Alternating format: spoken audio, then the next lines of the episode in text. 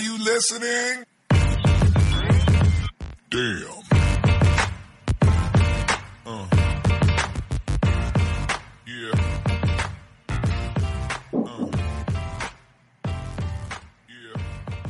Hey, ¿qué pasa, bolers? Hola a todos y bienvenidos a vuestro podcast de opinión de la mejor liga de baloncesto del mundo, con Massive NBA, la nueva forma de escuchar NBA y de pasar un buen rato.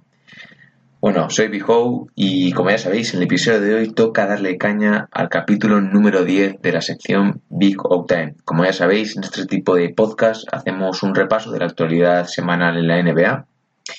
Y como bien sabéis, pues vamos a hacer, vamos a repasar todos los puntos, actualidad, noticias, estadísticas, etcétera. Pero bueno, antes de comenzar, dejadme haceros un poquito de publicidad del podcast. Si deseáis apoyar el programa, podéis hacerlo de varias formas, en iVoox con un like o con un comentario, en iTunes con una reseña, podéis seguirnos en Instagram. Y desde hace muy poquitos de esta semana también tenemos página de Facebook. Os recomiendo que nos sigáis y podemos crear una comunidad muy buena en la que podamos debatir sobre cualquier tipo de tema de NBA y de baloncesto en general.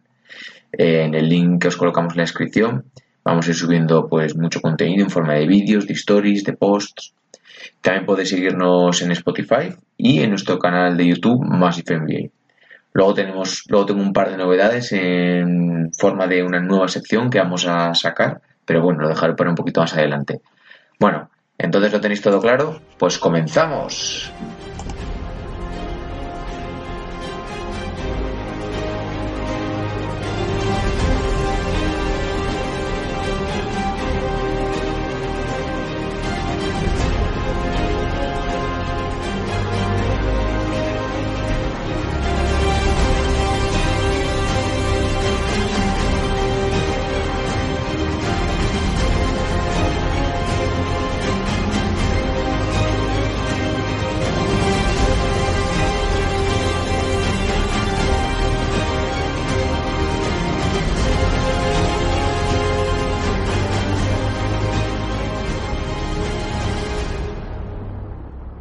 Bueno, pues comenzamos con la primera sección del podcast. Como ya sabéis, eh, está denominada clasificaciones y estadísticas. Hacemos un repasito de lo que ha acontecido esta última semana en la NBA, quién va primero en la clasificación, quién lidera cada apartado estadístico, lo habitual. Comenzamos por la conferencia este, repasamos la clasificación. Primer puesto Toronto Raptors, 24 victorias, 9 derrotas. Le siguen Milwaukee Bucks 21-9, Philadelphia 76ers 21-12, Indiana Pacers 20-12, Boston Celtics 18-12, Detroit Pistons 15-14, Charlotte Hornets 15-15 y en el octavo puesto y cerrando playoff Orlando Magic con 14 victorias y 16 derrotas. Todavía seguimos sin ver a Washington, que está con el puesto número 11 con un récord de 12 victorias y 20 derrotas. Y después de muchas victorias seguidas ya asoma eh, Brooklyn Nets a una sola victoria de, de los puestos de playoff, de los que luego hablaremos. Pasamos a la conferencia oeste.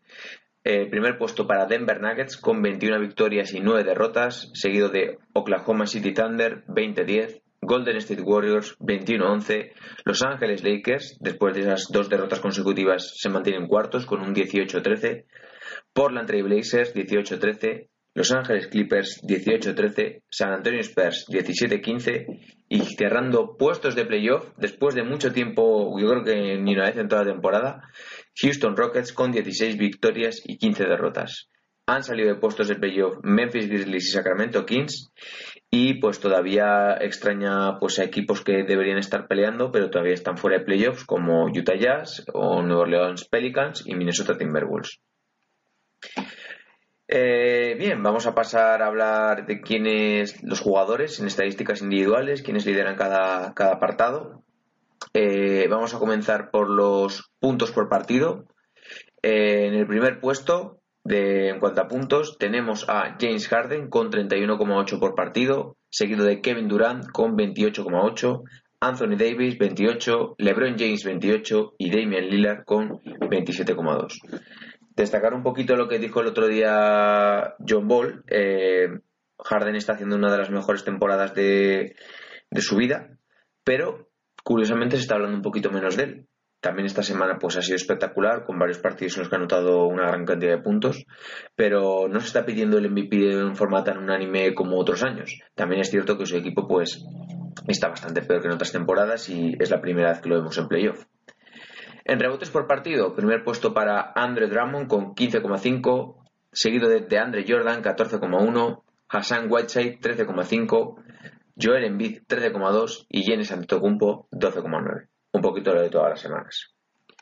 Asistencias por partido, primer puesto, ya no está Kyle Lowry, se le ha arrebatado el liderato Russell Westbrook con 10,4 asistencias por partido.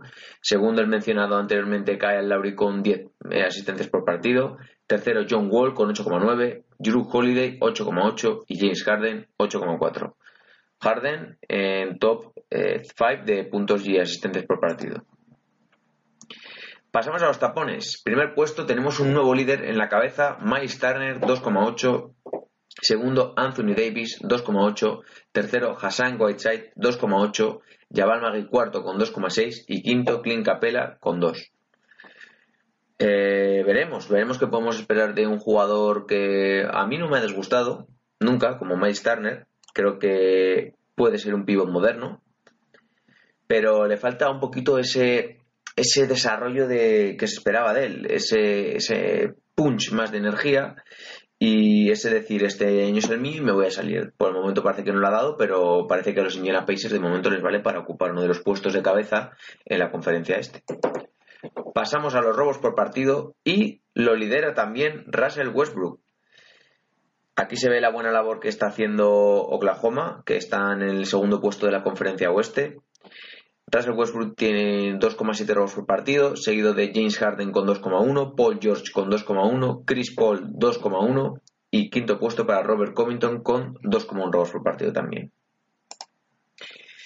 Y por último, en este apartado estadístico pasamos a hablar de los porcentajes en tiros de 3, tiros de campo y tiros libres. Primer puesto ya para Stephen Curry. Yo sigo creyendo que esto es una locura. 47,7% en porcentaje de tiro 3. Segundo, Nemanja Bielicha con 47,6. Tercero, Davis Bertrands, 47,5. Quizá en esto también tiene que ver la mejora que han tenido los Spurs en los últimos partidos, que han ganado, tienen varias victorias consecutivas. Cuarto puesto para Bojan Bogdanovic, 47,5. Y quinto puesto para Malcolm Brogdon con 47,2. Pasamos a los porcentajes de tiros de campo. Aquí, como ya sabéis, suelen sobresalir los hombres grandes. Primer puesto para Rudy Gobert, 66,3. Segundo, Clint Capella, 63,6. Tercero, Montrez Harrell, 63,1. Cuarto, Yabal Magui, 62,6. Y quinto, de Andre Jordan, 62,2. Y por último, vamos a hablar del porcentaje en tiros libres. Primero, Malcolm Brogdon, 97,9. Segundo, Stephen Curry, 94,9. Tercero, JJ Reddick, 93,3. Cuarto, Kevin Durant, 93,1 y quinto Louis Williams con 94,2. Por último, vamos a finalizar esta sección hablando de los equipos en racha. Hay que hablar en la conferencia oeste de Denver Nuggets, que en los últimos 10 partidos han ganado 8. San Antonio Spurs, por fin, me encanta verlos aquí. De los últimos 10 partidos han ganado 7. Han experimentado una buena mejora, sobre todo defendiendo mejor y lanzando mejor de tiros de 3. Y Oklahoma, que pues, en la buena línea de las últimas semanas ha ganado 7 de los últimos 10 partidos. Y en la conferencia este, Boston también, me alegra también verlos aquí, han ganado 8 de los últimos 10. Y hay que destacar sobre todo a un equipo, New eh, perdón, siempre digo New Jersey Nets, Brooklyn Nets, que han ganado 7 de los últimos 10 Gran arranque de los Nets, luego hablaremos de ellos en lo mejor de la semana, ya os lo adelanto. Indiana Pacers y Milwaukee Bucks, que también han ganado 7 de los últimos 10.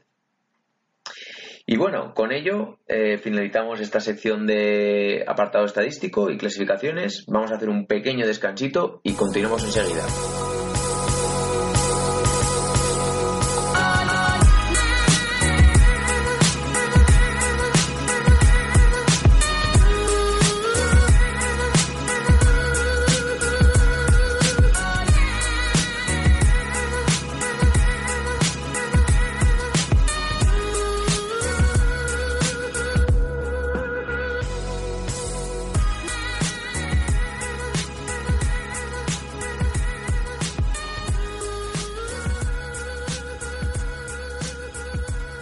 Comenzamos con la segunda sección del podcast, ya sabéis, actualidad NBA. Vamos a comenzar hablando por lo mejor de la semana. Para mí lo mejor de esta semana, de estos últimos días, han sido los Houston Rockets. Han ganado 6 de los últimos 10 partidos y realmente por fin están en puestos de playoff. Y sobre todo, más allá de sensaciones, de un mejor o de un peor juego, para mí lo más importante es que están volviendo a ser un equipo competitivo. Pese a la derrota la última madrugada contra Miami, habían ganado 4 de los últimos 5 partidos. Y me gustaría recalcar que ha sido una semana en la que hay que darle casi todo el mérito de estas victorias a James Harden. James Harden se ha salido, ha tenido grandes actuaciones y en los últimos partidos ha metido, pues creo que en el primer 29, 50, 32, 47, 35 y 35 puntos. Eh, también me gustaría destacar que en la victoria que Houston eh, obtuvo contra Washington, eh, los Rockets superaron el récord de triples anotados en un partido en la historia de la NBA, con 26. Eh, no es de extrañar que sea este equipo el que bata este tipo de récords de anotación de triples cuando su estilo de juego y el estilo de su entrenador, de Mike D'Antoni, es lanzar cuanto más mejor y si es de tres, mucho mejor aún. Y aparte, pues bueno, cuenta con grandes lanzadores. Arrebataron este título a los Cleveland Cavaliers de LeBron James, que hace unos años, ya no me acuerdo si fue hace uno o hace dos, eh, en un partido anotaron 25 triples. Realmente me alegra mucho que Houston vuelva a estar en playoff y que es un equipo competitivo. Se esperaba muchísimo más, lo sabemos todos, pero por algo se empieza.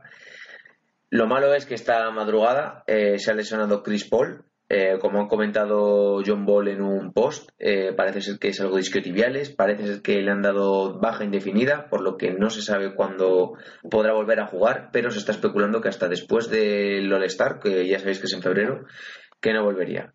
Tratamiento conservador, realmente lo necesitan a tope para playoff, pero ojo que, que no se metan en playoff sin, sin la ayuda de Chris Paul.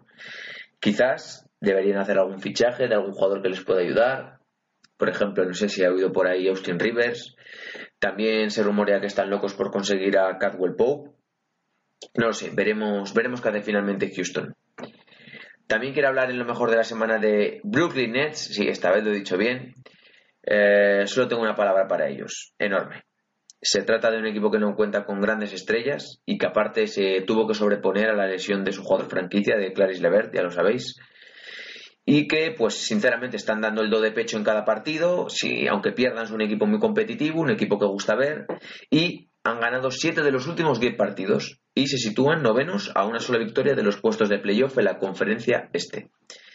Por encima de todos, pues me gustaría destacar como no a de Angelo Russell, que es el jugador franquicia, a Jared Allen, el tapón que le puso el otro día a LeBron James es enorme, pero también quiere hablar un poquito de Spencer Dinwiddie, eh, está promediando 17,5 puntos por partido, 5 asistencias, 2,6 rebotes y grandes actuaciones en los últimos encuentros como los 39 puntos que anotó contra Filadelfia o los 27 que anotó contra Washington y Chicago.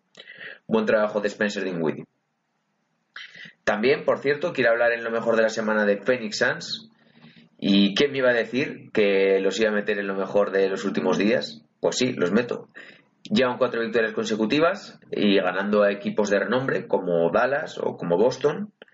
Parece que es un nuevo fichaje Kelly Oubre. Eh, se ha acoplado bien. En su primer partido le dieron 27 minutos y promedió 13,6 puntos, 6 eh, rebotes, una asistencia, eh, un robo, dos tapones y un 50% en porcentaje en tiros de tres. Me parece que es un buen fichaje, ya que se adapta a lo que el Phoenix está buscando, que es un buen jugador joven con potencial y que se une al grupo, al núcleo duro de jugadores jóvenes que en un futuro podrían mejorar mucho, como son DeAndre Ayton, eh, Devin Booker, eh, Josh Jackson, Bridges, eh, TJ Warren. Veremos si estas cuatro victorias consecutivas se quedan aquí o si por el contrario pues siguen la senda que estaban llevando de perder, de tanquear. También me gustaría destacar que eh, han cortado a Austin Rivers, el cual vino implícito con el fichaje de Kelly Oubre desde Washington por Ariza. Y parece ser que al hijo de Doc Rivers, pues por el momento no le faltan ofertas. A mí personalmente es un jugador que no me dice mucho, que no me gusta mucho, pero bueno, parece que puede tener su huequecito en la liga. Por último, en cuanto a lo mejor de la semana, también quería hablaros de Paul George, el alero de Oklahoma City Thunder, eh, pues sobre todo el último mes de diciembre que está haciendo es espectacular. En los últimos cinco partidos ha anotado 25, 32, 33, 24 y 43 puntos. Está promediando unas estadísticas brutales de 25,5 puntos, 8 rebotes, 4,4 asistencias, 2,1 robos, con un 44% en tiros de campo y un 38% en tiros de tres. Grandísimo año de momento el que está haciendo Paul George. Y es curioso el tema de la narrativa, como bien dice John Ball. Este jugador está a un grandísimo nivel individual y su equipo está en los puestos de cabeza de la conferencia oeste, está segundo. Pero realmente no vimos hablar tanto de él, yo por lo menos. Se oye mucho más hablar de otros jugadores como Tetocumpo, como LeBron, como Kawhi Leonard, como Durant, como Curry. Y ojo, de todos ellos merecidamente porque están haciendo grandes temporadas. Pero bueno, a mí me parece elogiable lo que está haciendo Paul George. Está compitiendo, decidió quedarse en Oklahoma, apostó por lo que realmente él creía, se queda con Westbrook para tratar de conquistar el anillo. Y realmente mirando su juego, sus estadísticas, el nivel que está dando su equipo, ahora mismo yo le meto entre los 10 mejores jugadores eh, de la NBA en esta temporada, sin ninguna duda además. Y bueno, pasamos rápidamente a lo peor de la semana. Vamos a hacer un poquito más rápido. Para mí, entre lo peor de la semana están los pasos de James Harden eh, contra Utah. Ya oísteis el pasado capítulo que hizo John Ball. Y bueno, quería dar un poquito mi opinión sobre ello. Realmente me parece que es una imagen lamentable para la liga y más con el árbitro al lado.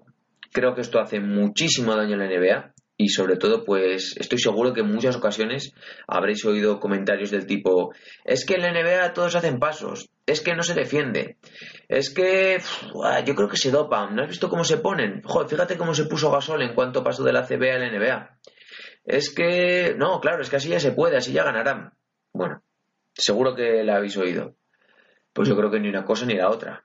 Es cierto que a veces hay, hay una flexibilidad, digámoslo de esa forma, en las normas del baloncesto por el beneficio del espectáculo. Yo eso lo puedo entender, pero lo que no puedo, lo que no puedes permitir es que Harden haga esto. Que sean unos pasos tan claros y más con el árbitro encima como estaba y que no se piten. Espero que la NBA se ponga las pilas, ponga atención a estas situaciones y que, y que se mejore en este aspecto. Y bueno, eh, también quería hablaros en cuanto a lo peor de la semana, de la pelea que tuvieron los dos equipos de Chicago Bulls y Oklahoma. Si no habéis visto las imágenes, parece que la pelea se inicia por unos empujones entre Westbrook y Chris Dunn, cuando Westbrook pues trata de salir de un bloqueo eh, bueno, parece que se empujan y cuando están empujando, pues se meten varios compañeros en esta riña y no se sabe cómo acaba con empujándose Jeremy Grant y Robin López y Jeremy Grant eh, le hace una semillave a Robin López que lo tira al suelo. Al levantarse, pues Robin López es más grande, más fuerte, más pesado y tenía una cara de loco tremenda, realmente. Tuvo que ser sujetado entre varios jugadores y lo mejor de esto, para mí sin duda, es que el que trataba de poner paz en todo este asunto era Bobby Portis. Bobby Portis, si recordáis bien, fue el que golpeó a Nikola Mirotic, le pegó un puñetazo y le rompió la mandíbula el año pasado. Pues qué curioso que ahora sea el tío que pone paz. ¿Cómo se saldó todo esto? Pues para Felton y Schroeder eh, les cayeron un partido de sanción por saltar a la pista cuando el partido estaba en juego. Para Jeremy Grant 20.000 dólares Robin López fue expulsado del partido y le sancionaron con 25.000 dólares. Y Chris Dunn, que era el que se estaba empujando con Westbrook, fue sancionado con 15.000 dólares por ser el que instiga la pelea. ¿Qué opino yo de todo esto? Pues que hay que ser más listo. Entiendo que cuando estás caliente, en mitad del partido, es difícil a veces mantener la calma, estás en tensión. Pero es que realmente no ganas nada con una bronca. De hecho, si te mantienes calmado, lo más probable es que el contrario pues se enfade más y haga algo que provoque que le expulsen o que juegue peor. Esa es mi opinión al respecto. Y por último, en cuanto a lo peor de la semana, eh, quería hablaros de Los Ángeles Lakers. Sí, de Los Ángeles Lakers. ¿Por qué? Diréis. Porque han perdido tres de los últimos cinco partidos. Eh, algunas de las derrotas pues son contra equipos a los que tienes que ganar, como Washington y Brooklyn Nets. Y sobre todo, yo creo que si, sobre todo en la conferencia este, oeste, en la que es más difícil conseguir victorias, lo que no te puedes permitir es que cuando vayas de gira al este, pues perder contra estos equipos. Entiendo que puedas perder contra, Indiana, contra Boston, contra Milwaukee, contra Toronto, pero contra Washington y contra Brooklyn, pues no te lo puedes permitir. Y bueno, eh, destacar por otra parte el gran nivel que está teniendo LeBron, que lidera su equipo en puntos, rebotes y asistencias. Pero realmente, pues esto me parece una mala noticia porque, bajo mi punto de vista, no sé qué opinará John Ball, para mí a este equipo le falta un jugador, un jugador estrella, para poder aspirar a competir de verdad con los cocos del oeste. No hace falta que igual sea un estrellón, no hace falta que igual sea un Kevin Durant, un Kawhi Leonard, no hace falta que sea un Anthony Davis. Mi opinión es que para competir de verdad, pues te hace falta un jugador de complemento que, pero que anote bastante. Realmente, pues Kuzma está mejorando, Lonzo está mejorando, De Ingram no está recibiendo lo que se esperaba. Pero bueno, no sé cuál será su plan. Eh, yo no les veo ganando de momento. No sé su plan, si su plan es esperar a la agencia libre o fichar antes del verano. Pero yo creo que para poder ganar en el futuro, pues les hace falta otra estrella. Y bueno, vamos a pasar a hablar un poquito de los rookies. Comenzamos con las palabras de Jorger, el entrenador de Sacramento Kings, sobre Luka Doncic. Jorger dijo que no sabía si Luka Doncic tenía techo, que su calidad era tremenda y que él de momento pues no le veía el techo a su, a su calidad. Como ya sabéis, pues Sacramento Kings eligió a un tío por delante de Luka Doncic en el draft de la NBA, eligió antes a Marvin Bagley, que también por otra parte es un grandísimo jugador. Y pues parece ser que rectificó Jorger y dijo que eh, Bagley y Darren Fox, otro jugador de segundo año que también es muy bueno, iban a ser los nuevos Westbrook y Durant de la NBA yo creo que se pasó. Que estos dos jugadores van a ser muy buenos, que van a darle muchas alegrías a Sacramento, pero creo que es el primero. Creo que bajo mi punto de vista a día, a día de hoy Luka Doncic es el, el mejor de, lo, de esta cámara de rookies. Y aún así, pues por otra parte, hablando de Bagley, eh, creo que ha adelantado ya Trey Young que la carrera por el Roy, por el Rookie of the Year. Yo colocaría primero a Luka Doncic, segundo a DeAndre Ayton y tercero a Marvin Bagley. Por números, por estadísticas y por sobre todo el récord del equipo. También quería destacar a DeAndre Ayton eh, y sobre todo su partido contra Boston, en el cual anotó 23 puntos, 18 rebotes, un robo y un 74% en porcentaje de tiros de campo. Sobre todo ha sido clave las últimas victorias, como os he comentado antes, de Phoenix. El problema que yo le sigo viendo a este jugador es que para mí es muy blando, de momento. Y la prueba, es, la prueba de ello es que es uno de los jugadores de la NBA que menos va a la línea de tiros libres. Y aparte, pues también otro problema es que de momento no promedia ni un, sol, ni un tapón por partido, está en 0,8, 0,9. Para mí con ese físico se tiene que comer el aro y tiene que demostrar muchísima más agresividad. Eh, yo entiendo y creo que está midiendo mucho su esfuerzo para tratar de aguantar este nivel todo el año. Oye, si promedias un doble-doble, pues es que no se le podría reprochar nada. Creo que de momento está evitando mucho el contacto eh, y no sé si lo hace pues eso para aguantar este nivel, para no lesionarse o que simplemente igual, como digámoslo así de claro, igual es un pecho frío, quién sabe. Para mí, en su año de novato esta actitud se le perdona, porque es un año de adaptación, un año de hacerse la liga y para mostrarse. Pero si el año que viene eh, no le mete a su juego mucha más intensidad, me parece que no se va a comer una rosca en la NBA, porque le van a tachar de blando y no es lo mismo temporada regular que playoff, cuando juega playoff, que eso está por ver que Phoenix lo haga. Y por último, me gustaría hablar de Luka Doncic.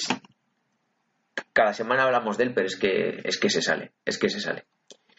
Eh, a nivel colectivo mal, porque Dallas ha perdido cuatro de los últimos cinco partidos, salen de puestos de playoff, aunque continúan con un récord neutro en el oeste de 15 victorias y 15 derrotas, que es un muy buen récord para el equipo.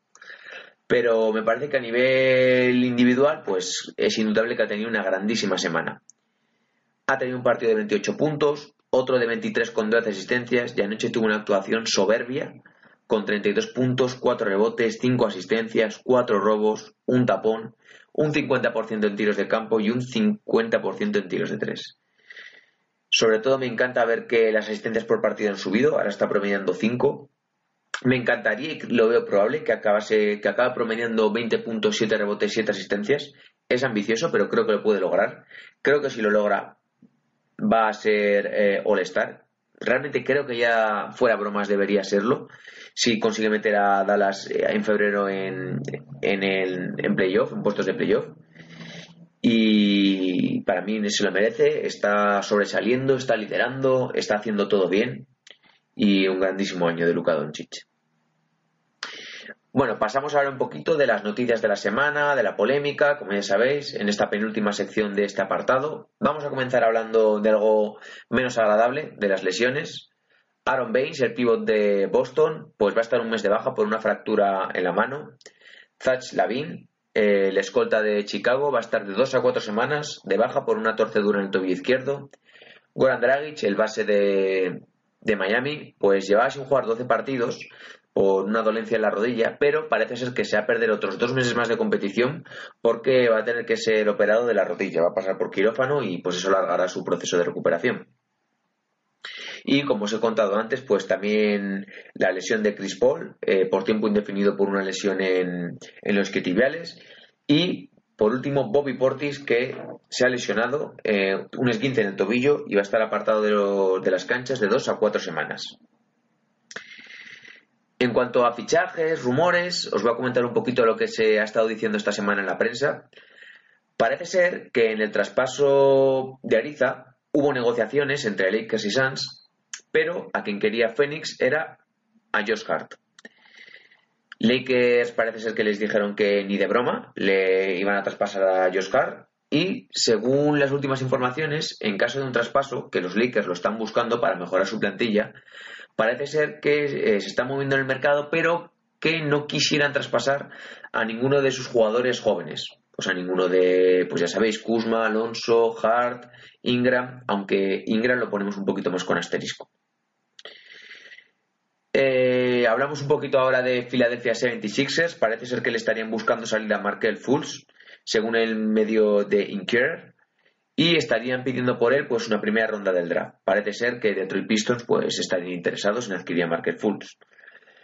Ahora mismo, si yo sería un equipo que fuese a adquirir a Market Fultz, yo tendría muchísimo cuidado. Realmente, no sé si realmente estaría yo interesado en adquirirlo porque realmente no sabes el, rendimiento que va a tener en el futuro. Yo creo que ni de lejos eh, su potencial es el que se esperaba cuando fue número uno del draft. Pero bueno, ya veremos. Eh, no sabemos nunca la ambición que tienen los jugadores, ni el trabajo que tienen detrás. Veremos lo que sucede con Markel Fultz. Y ahora vamos a hablar un poquito de otro rumor. Eh, parece ser que entre Utah y, los Bulls ha habido conversaciones y parece ser que se estaba rumoreando un intercambio entre Derrick Favors y Jabari Parker. También se ha rumoreado que Jabari Parker podría ir a Nueva York. En resumen, lo que se está viendo es que los Bulls están intentando darle salida, están viendo que no están funcionando, que no está funcionando Jabari Parker, están viendo que tienes ahí a Laurie Markkanen y a Wendell Carter Jr. como ejes principales del juego interior y parece ser que le quieren dar salida y tratar de conseguir algo bueno, ya sea en rondas del draft o un jugador que les interese más. También hay que hablar un poquito de Ken Basemore. Eh, parece ser que Atlanta la ha puesto en el mercado y que ha recibido varias ofertas, según el New York Times. Os comento, le queda este año de contrato por unos 18 millones y el siguiente año que tiene una opción de jugador cercana a los 20 millones. Tiene 30 años y yo si fuera Ken Basemore, pues sinceramente ni de coña dejo pasar este contrato porque asumámoslo, Ken Basemore siempre ha sido un jugador de la gama media de la NBA y no creo que nadie le vaya a pagar más dinero eh, cuando tenga 31 años. Está promediando 13 puntos, 3 rebotes, 3 asistencias. No creo que nadie esté dispuesto a pagarle más. Posiblemente sería un buen refuerzo para algún equipo aspirante al anillo saliendo desde el banquillo, algún equipo que le faltase anotación, que le faltase pues puntos desde el exterior. Pero bueno, ya veremos. Y por último finalizamos esta sección con la reflexión de la semana. A ver qué os parece. Bueno, a raíz de lo que os he comentado antes sobre el tema de los pasos de James Harden, eh, quería hablaros sobre las reglas NBA, las reglas de baloncesto NBA. Como ya sabéis, eh, pues las reglas respecto al baloncesto FIBA son diferentes eh, respecto al baloncesto NBA. Como por ejemplo el goaltending, que es palmear el balón cuando está sobre el aro, los tres segundos defensivos, la línea de tres puntos es mayor, Muchas veces hemos escuchado que los árbitros en la NBA son menos estrictos, que se pitan menos pasos. ¿Qué opináis vosotros de esto? ¿Creéis que en ocasiones hay que ser menos estrictos en favor del espectáculo? Yo no digo ni que sí ni que no, ni que esté a favor o en contra. Simplemente lanzo pues esta reflexión al aire. Lo que sí os digo que no se puede permitir lo que lo del otro día de Harden. Y bueno, como ya sabéis, podéis interactuar con nosotros a través de los comentarios de la barra, el tablón de comentarios en iBox o en los posts en Instagram o por Facebook. Estaremos encantados de hablar con vosotros. Y bueno, vamos a hacer un pequeño descansito y continuamos enseguida con la última sección del podcast.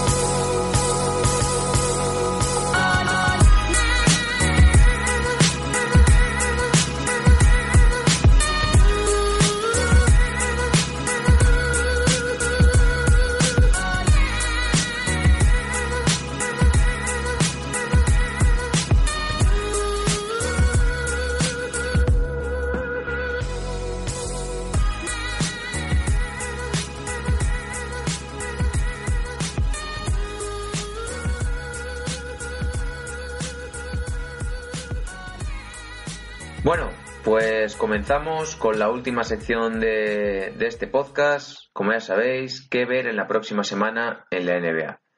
Pero antes de nada, me gustaría comentaros una pequeña novedad. Como os he dicho, vamos a tener una nueva sección en el podcast. Lo hemos estado hablando largo y tendido John Ball y yo. ¿Y de qué va a tratar esta nueva sección? Pues vamos a hablaros en ciertas ocasiones sobre la Euroliga de baloncesto. El motivo de ello es poder conocer un poquito quiénes van a ser los jugadores que van a dar el salto a la NBA y de esa forma pues poder saber antes que nadie qué esperar de ellos.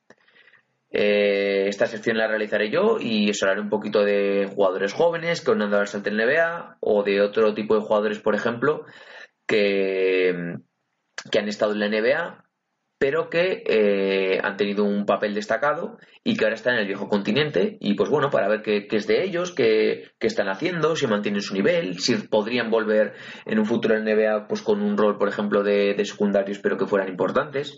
Pues por ejemplo, os hablo de Derrick Williams, que fue creo que un, top 3 del draft de la NBA, se esperaba mucho de él. Ahora está pues en el Bayern Múnich saliéndose.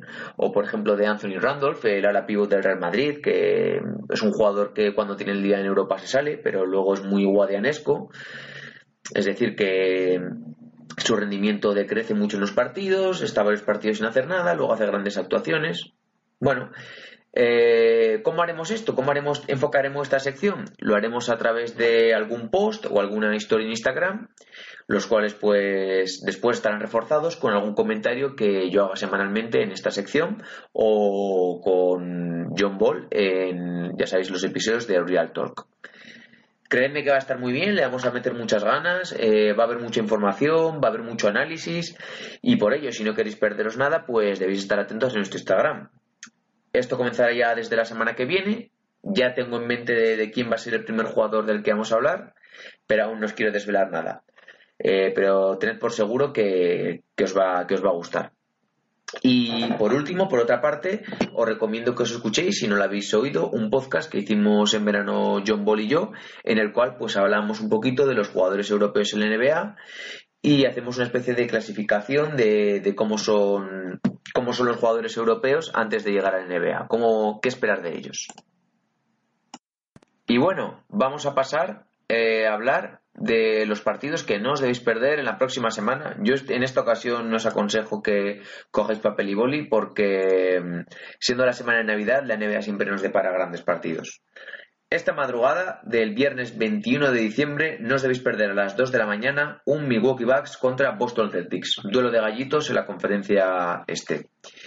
Mañana, sábado 22 de diciembre, día de la lotería. Oye, si os toca, pues enhorabuena a todos y mucha suerte. Esperemos que aunque sea os toque recuperar lo que vale el décimo. Os recomiendo que veáis por la hora que es, a las 11 de la noche, un Denver Nuggets contra los Clippers y además es un, gran partido. El eh, domingo 23 de diciembre, a las 10 de la noche, buena hora, como siempre. Eh, no es misa de 9 y media, en esta ocasión es misa de 10 lanzamos un saludo como siempre a Jiménez, eh, un Atlanta Hawks contra Detroit Pistons. Pasamos al lunes 24 de diciembre, que como ya sabéis, pues no hay partidos porque es Nochebuena y el NBA para esta jornada, pero nos recompensan con partidazos el día de Navidad.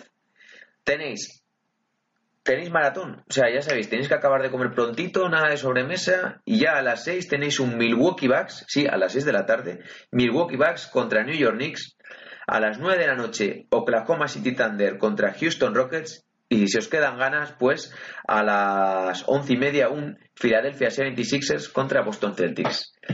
Pero el partidazo de la jornada, aunque es a una hora mala, es a las 2 de la mañana los Ángeles Lakers contra Golden State Warriors. Sí, sí, LeBron James contra Curry.